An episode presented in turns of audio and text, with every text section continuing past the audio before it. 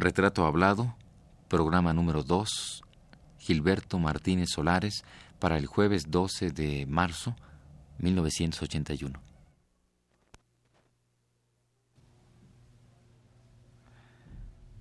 Radio UNAM presenta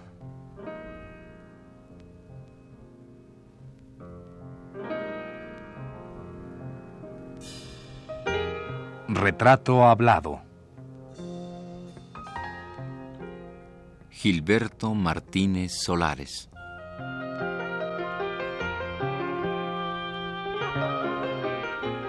Un reportaje a cargo de Elvira García.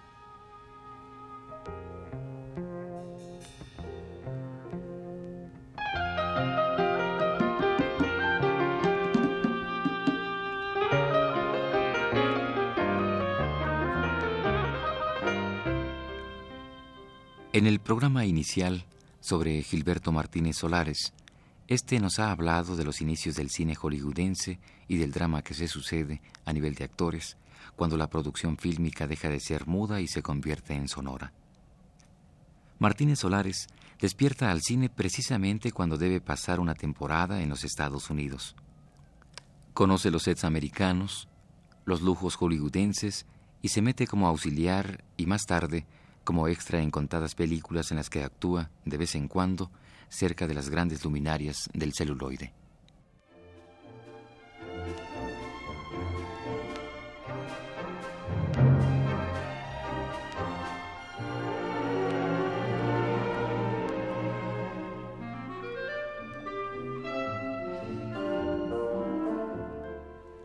Ya para esta época, de los años 20 y 30, en México se producían filmes que, si no de calidad, empezarían ya a conformar la historia del cine mexicano.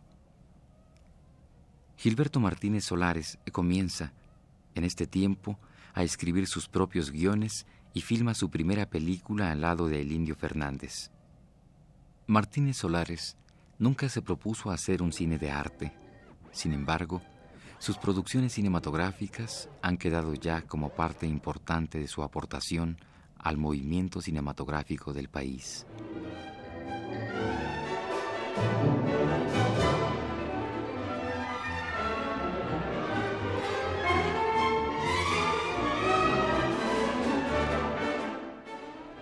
Gilberto Martínez Solares define su cine como de diversión nunca ha pretendido rodar algo que no pueda ser fácilmente asimilable por el gran público.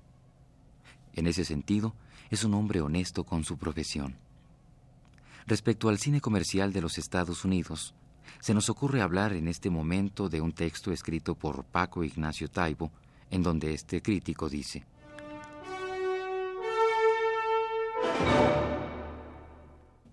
Los productores de películas de Hollywood eran hombres de negocios que se acercaron al cine con igual mentalidad que pudieron emplear para emprender cualquier otra iniciativa comercial. Más tarde, esta actitud de negociante elemental fue enmascarada y se comenzó a hablar de mensajes, educación y diversión del pueblo.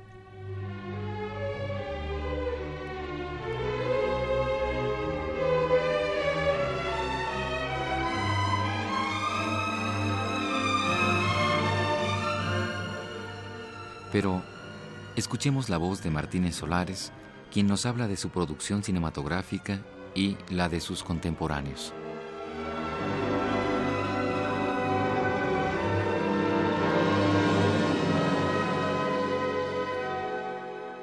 Usted eh, continúa viviendo la etapa del cine ya en creciente, pues qué será, éxito. Eh, cuando ya el cine es hablado y cuando se empiezan a hacer las superproducciones hollywoodenses, ¿verdad? Bueno, producciones hollywoodenses se hicieron también y muy importantes durante la época silenciosa. Este director Griffith que le digo y Douglas Fairbanks, que tenían una compañía junto con Mary Pickford, no me acuerdo si alguien más pertenecía a esa compañía, que es lo que ahora se llama Artistas Unidos, hacían películas de una magnitud tremenda, con unos sets, con unos, eh, con unos escenarios eh, imponentes, que posteriormente, ya en el cine hablado, los hizo también el señor de Mil, Cecil B. de Mil, siguió un poco ese camino. Pero, pero ya en, las, eh, en los finales, digamos, del cine silencioso, se, se hacían ya películas muy bien hechas, muy importantes y de mucha producción, con actores y con actrices. Entonces lo que se buscaba era la fotogenia, la expresión, cosa que el cine hablado vino a, cambiar totalmente. Entonces ya la voz, y entonces ya del cine hablado, pues se hizo una especie de fusión del cine y del teatro. En realidad es lo que es ahora el cine. El cine actual es un, tiene, participa del, de las imágenes de, del cine antiguo y, y el teatro. Maestro Martínez Solares, ¿cómo se forman las nuevas estrellas del cine? Es de este cine hollywoodense ya hablado ya. Bueno, pasaron por una etapa un poco difícil porque pues no era no era tan sencillo improvisar gentes. Entonces empezaron a llamar gente de teatro. Algunas, eh, algunos actores que habían hecho papelitos muy, muy pequeños se dieron cuenta, hicieron pruebas, ¿no? Se dieron cuenta que tenían una voz, que sabían actuar, que sabían este, decir, y, ahí surgieron nuevas, nuevas figuras, de la misma manera que como les cuento otras, desaparecieron totalmente. Trajeron también directores, inclusive algunos directores los trajeron de Nueva York, porque ya, porque todo cambió, todo cambió, como cambió el sistema, como cambiaron las cámaras, como cambió el sonido.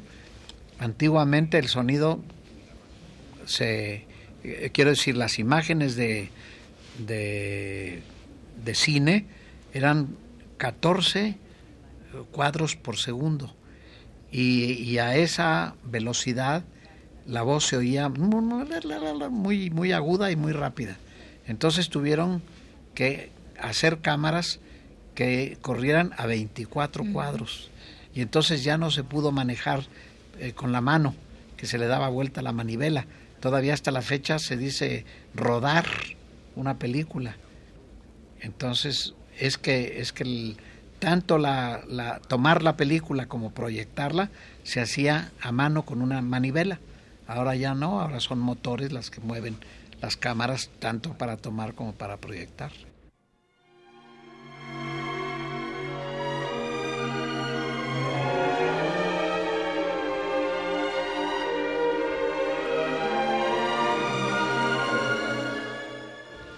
Muy bien, usted está, ¿hasta cuánto tiempo está usted viviendo ahí en, esa parte de Estados Unidos? Bueno, yo estuve ahí dos años la primera vez, que fue, viví hasta, hasta 32. Y, y luego me regresé a México, me casé y me fui a vivir a París. Y en París, eh, también en París había un movimiento de cine muy interesante, porque había un director que se llamaba René Clair, que era un que era un director, fue un director muy, muy famoso, con humor, pero, pero hacía películas serias, pero con, con humor. Y, y, en general había el cine francés, entonces era un cine importante. ¿Y usted en París se introduce en el cine también? No, no, en París simplemente tuve un estudio de fotografía. ¿Y por qué se va usted a vivir a París si es que no? Bueno, pues porque yo a México le tenía siempre temor de, una recaída de, mi enfermedad del corazón, que finalmente la tuve, pero hace muy poco tiempo.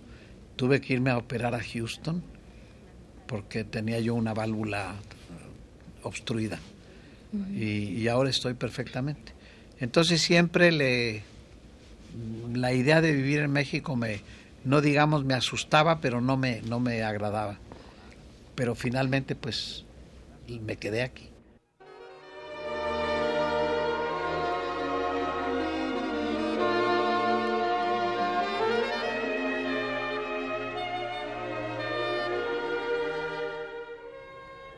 Continuando con el texto de Paco Ignacio Taibo acerca de lo comercial del cine, este crítico español cita palabras del actor cómico Buster Keaton, quien dice así.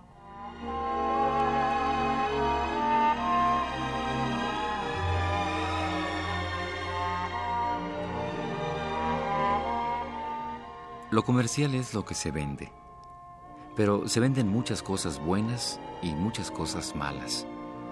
La Biblia es, por ejemplo, un libro muy comercial. Estar contra lo comercial porque se vende es una tontería, porque algunas de las mejores comedias hechas por nosotros, los cómicos de la época muda, dieron mucho dinero y ahora seguimos creyendo que son buenas. Hacíamos cine para un gran público y salió un buen cine. Así que yo no puedo estar en contra de lo comercial, sino en contra de lo malo.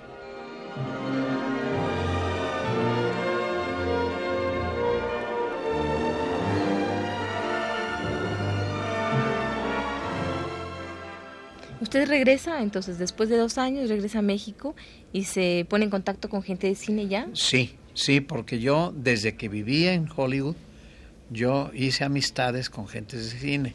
Y esas gentes de cine fueron las que vinieron a hacer Santa, la primera hablada, la primera película hablada que se están celebrando ahora sus 50 años. Entonces yo era amigo, desde luego, del fotógrafo que era un señor Alex Phillips, que ya murió padre de, otro muchacho que es también un fotógrafo muy bueno, Phillips. Y del director, que era un actor español muy, muy, mm, que había sido una gran estrella, que se llamaba Antonio Moreno, de Lupita Tobar, en fin, de, una serie de gentes que formaban el equipo. Y, entonces, de pronto, un, un productor me ofreció que trabajara yo, el señor Miguel Zacarías, que trabajara yo como fotógrafo en una película de él. y, en equipo con un hermano mío, Raúl, empezamos a fotografiar. Entonces, ¿usted ya sabía de fotografía de cine?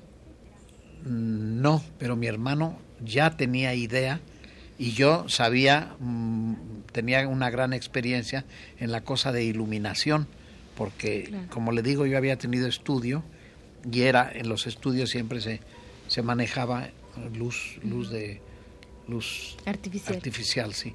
A veces se combinaba pero pero ya en la época que yo que yo me dediqué a la fotografía ya eran realmente eh, nada más se usaba luz luz eléctrica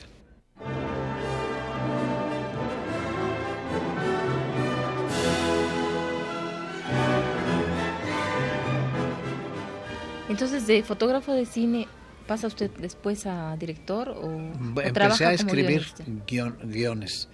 El primer guion lo, lo escribí con eh, el Indio Fernández, que había sido amigo mío en Hollywood. Eh, fue una de las gentes de los mexicanos que ahí conocí.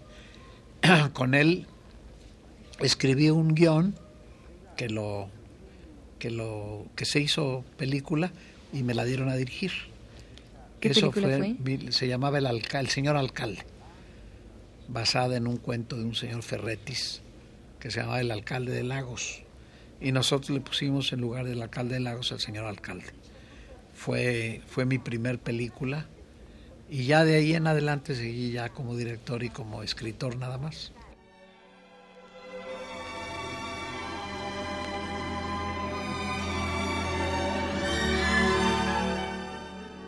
Bueno, haciendo un paralelismo entre el cine que se estaba haciendo en Estados Unidos, en Hollywood, y el cine que se estaba haciendo en ese momento en México, ¿qué podría usted decirme?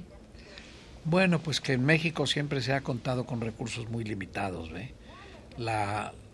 Tanto el auditorio como la distancia que nos llevaban ya ellos con anterioridad, pues el cine americano dominaba y en cambio el cine mexicano pues empezó haciendo pues pininos como se dice vulgarmente no haciendo esfuerzos realmente las primeras gentes. Muy pocas eran las que recuperaban su dinero y, y eran pues verdaderos héroes pioneros héroes. Así realmente no era un éxito comercial el hacer cine en esa época. Había de todo pero pero más que nada era deseo de hacer cine.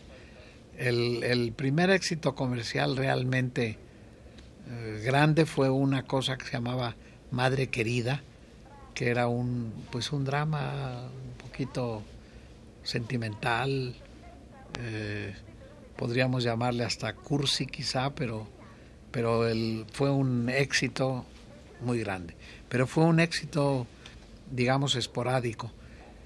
Posteriormente, allá en el Rancho Grande, que dirigió Fernando de Fuentes, ese sí de plano le abrió las puertas y empezó realmente ya a hacer negocio el cine, el cine en México. Es decir, que antes la gente tampoco ah, confiaba demasiado, la gente, hablando del público, confiaba demasiado en lo bueno del cine, como a veces sucede, lo bueno del cine mexicano. Pues mire, en realidad las gentes que hacíamos en aquella época cine era más por entusiasmo que por deseo de ganar. No era, no era, siempre había la esperanza. Cuando usted hace un negocio, nunca lo hace pensando en que va a perder. Siempre tiene la esperanza de que ese negocio sea un, un éxito. Y, y, realmente rara vez lo era. Pero de cuando en cuando, pues había sus, sus aciertos, sobre todo comerciales. En la, en, en la actualidad ya se el cine ya es un poquito más, más, se estudia más la gente a la que va dirigida. En la actualidad el cine popular es el cine que más éxito tiene, porque desgraciadamente es en México la gente, no digo del pueblo, pero la gente más sencilla es la gente que va al cine mexicano. Una gente que tiene ya pretensiones un poquito más de gente culta, no solamente no va, sino lo desdeña, lo desprecia y entonces en realidad uno no tiene por qué hacer cine para la gente que no lo va a ver. Uno va, uno hace cine para la gente que lo va a ver, tanto por satisfacción como por negocio. El cine es un negocio, el cine es un es una una industria en la que se invierte mucho dinero en cada película y es imposible que, que, uno piense en hacer una película de arte puro que no se va a recuperar. Por eso es que se hace cine para la gente que lo va a ver.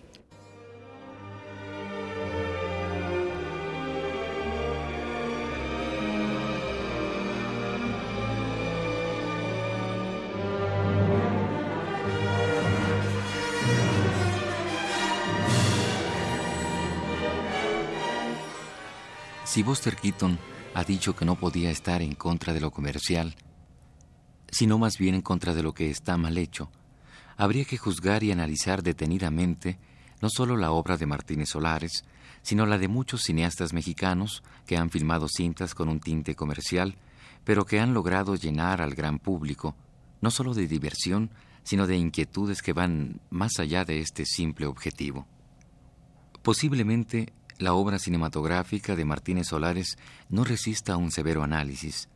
Sin embargo, han quedado por ahí ciertas películas que, hoy por hoy, han sido consideradas de interés y, por qué no decirlo, de calidad. Prueba de ello son sus múltiples cintas de Tintán.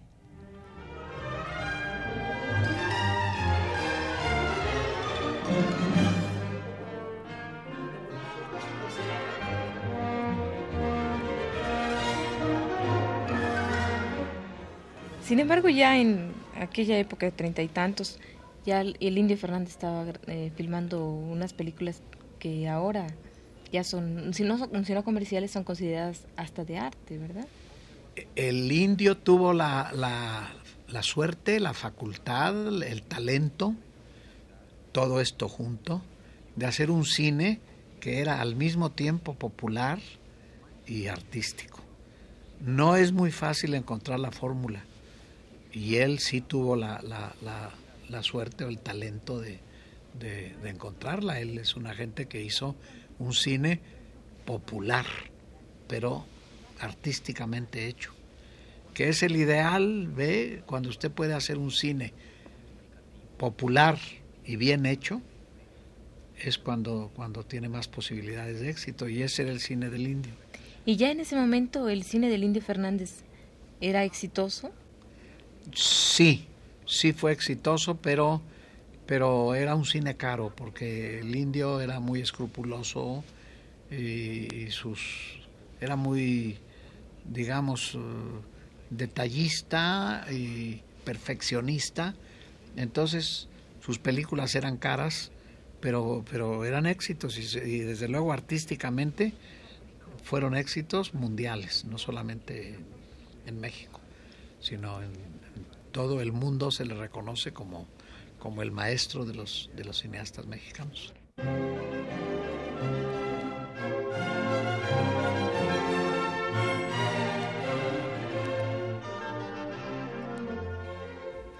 Ya en 1938 usted había filmado su primera película, El señor alcalde.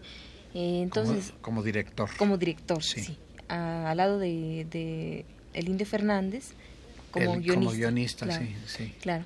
¿Qué eh, recibimiento tiene el público de esta primera película suya? Pues normal, ¿no? No, no, fue, no fue un gran éxito, pero fue una película que, que la gente recibió con, con agrado y que tuvo comercialmente éxito.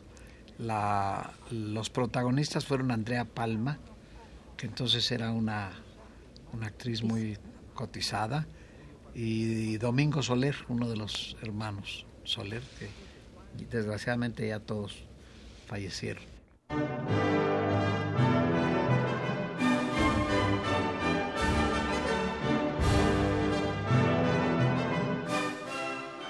Usted hablaba hace un rato de que es muy difícil encontrar la fórmula para pues para llegarle al gran público, ¿verdad? Entonces, ah, usted en ese momento empezaba ya a encontrar la fórmula de no solo de que la gente se interesara en el cine, sino que usted a nivel de productor, de director o de gente interesada ganara dinero? Bueno, pues mire, yo tuve la suerte, por ejemplo, de trabajar con actores de, gran talento, entre ellos Tintán, por ejemplo. Tintán, que en aquella época los, eh, los periodistas me apaleaban despiadadamente pensando en que eran películas eh, corrientes y resulta que con el tiempo las películas ni son tan corrientes ni Tintán era tan malo. Tintán ha sido realmente un genio de, la actuación, versátil y de una, de una personalidad muy grande. Y tuve siempre también la suerte de trabajar con gentes como, digamos, Arturo de Córdoba, Pedro Armendáriz el padre, este, y gentes que, que tuvieron también su momento como cantantes, Miguel Aceves Mejía, eh, en fin, eh, Ninón Sevilla, gentes que, tenían mucho, mucho, mucho nombre y, un gusto y un público que, gustaba de ellos. Y, y, yo realmente he tenido la suerte de, pues yo no recuerdo un fracaso mío.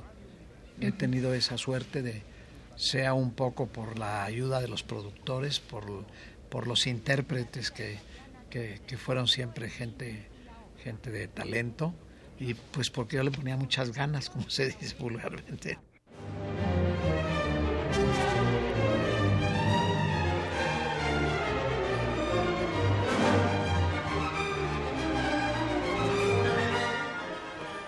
Esta fue la segunda parte del programa sobre Gilberto Martínez Solares.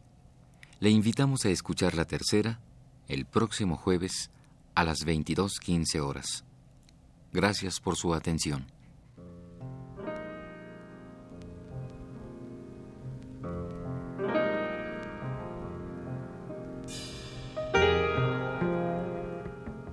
Radio UNAM presentó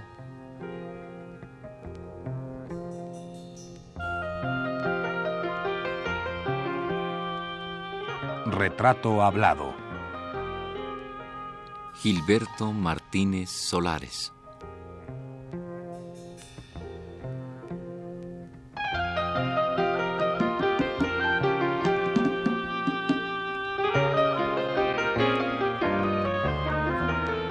Un reportaje a cargo de Elvira García.